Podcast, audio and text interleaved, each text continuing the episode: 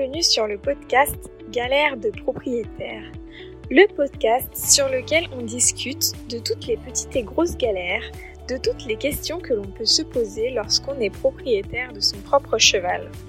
Je suis Florence, propriétaire de mon cheval Grand Prix depuis juillet 2021, après des années en tant que cavalière de club. Aujourd'hui, j'accompagne les particuliers dans l'achat et l'accueil de leur premier cheval afin que cela se fasse le plus sereinement possible. Mon ambition, c'est de rendre le monde du cheval davantage bienveillant, de mettre fin aux débats stériles de type il faut ferrer, il ne faut pas ferrer, en apportant des éléments de connaissance scientifique permettant à chacun de peser le pour et le contre de chaque solution et de se faire son propre avis en fonction de sa situation. Ma conviction, c'est qu'il n'existe pas une unique solution, mais une solution adaptée à chaque couple humain-cheval. Alors, si tu partages cette vidéo, rejoins la communauté sur Instagram sur le compte Académie des propriétaires. Et puis, en route pour l'épisode du jour.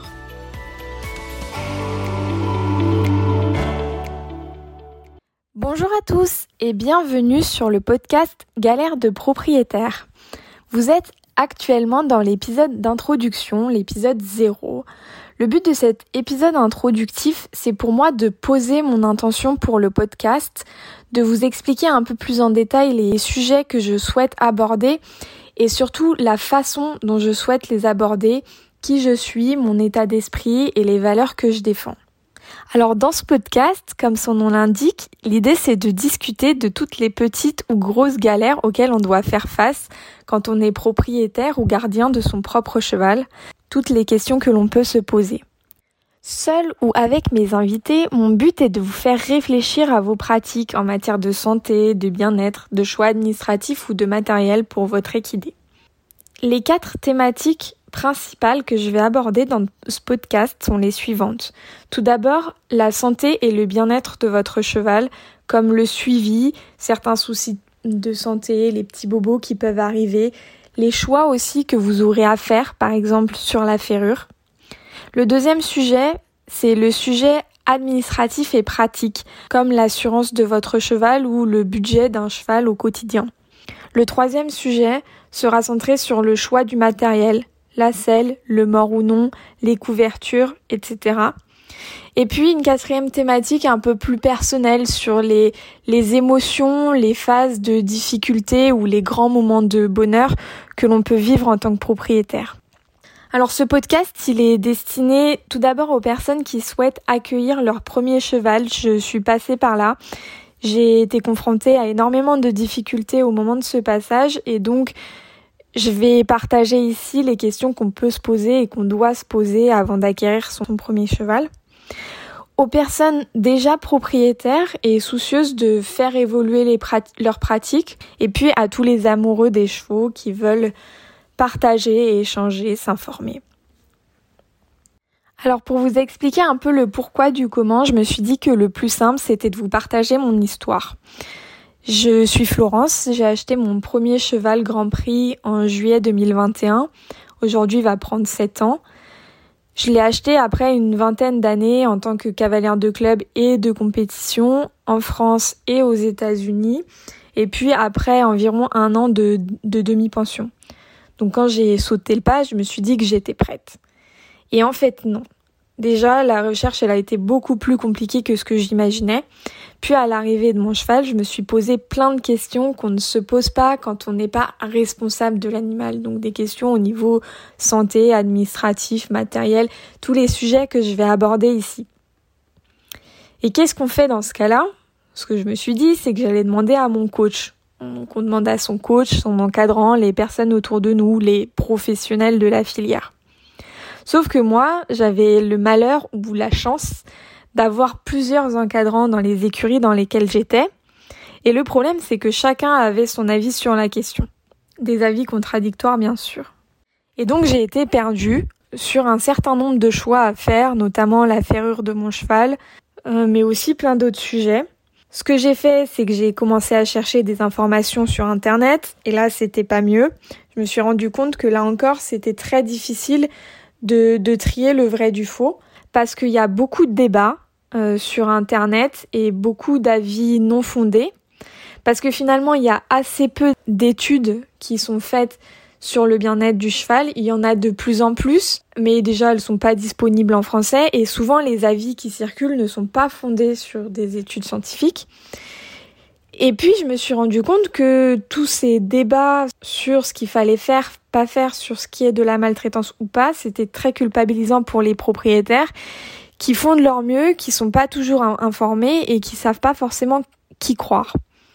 Et puis j'ai été aussi très triste de me rendre compte que souvent on oppose euh, l'équitation en tant que sport avec le bien-être du cheval, alors que moi j'ai acheté mon cheval pour continuer la compétition et pour continuer à pratiquer mon sport et à évoluer dans ce sport.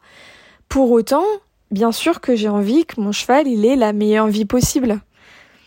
Et on se faisait encore la réflexion hier avec une amie qu'il est aujourd'hui encore très compliqué, voire impossible dans certaines régions, de trouver des écuries qui à la fois respectent euh, les besoins fondamentaux du cheval de vivre en pré à l'extérieur à plusieurs, avec un suivi sportif de qualité, j'entends par là des installations, un suivi des cours, du travail du cheval et un accompagnement en compétition.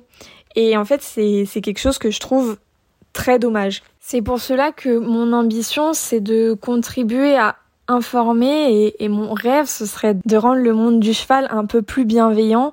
Je pense qu'on doit être soudés, se soutenir, essayer de se comprendre. Et c'est pour ça que les valeurs fondamentales que je vais défendre, c'est la bienveillance pour enlever un peu ce côté culpabilisant aux propriétaires où en fait chacun fait de son mieux, le partage et puis la connaissance parce que je suis convaincue que pour évoluer, il faut baser son discours sur de vraies études et, se faire un avis fondé. Et donc ma vision, c'est que sur une question donnée, par exemple sur la question de la ferrure, il va pas exister une unique solution. C'est pas il faut ferrer son cheval ou il ne faut pas le ferrer. Pour moi, euh, chaque couple humain-cheval va avoir des besoins particuliers et la solution va dépendre de, des antécédents, de l'histoire du couple, de ce qu'ils font ensemble, de l'environnement de vie du cheval.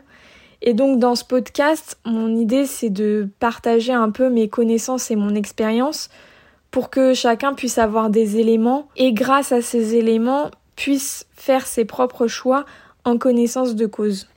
Alors si vous vous demandez qui je suis pour partager toutes ces informations, comme je vous le disais, je suis cavalière depuis longtemps, je suis propriétaire de mon cheval et je suis passionnée des chevaux, donc je me renseigne beaucoup, je lis beaucoup, j'ai fait énormément de recherches ces deux dernières années. Et euh, comme ces recherches ne me suffisaient pas, je me forme, je suis en train de suivre en ce moment même un master qui s'appelle Ekin Sciences au Canada en anglais.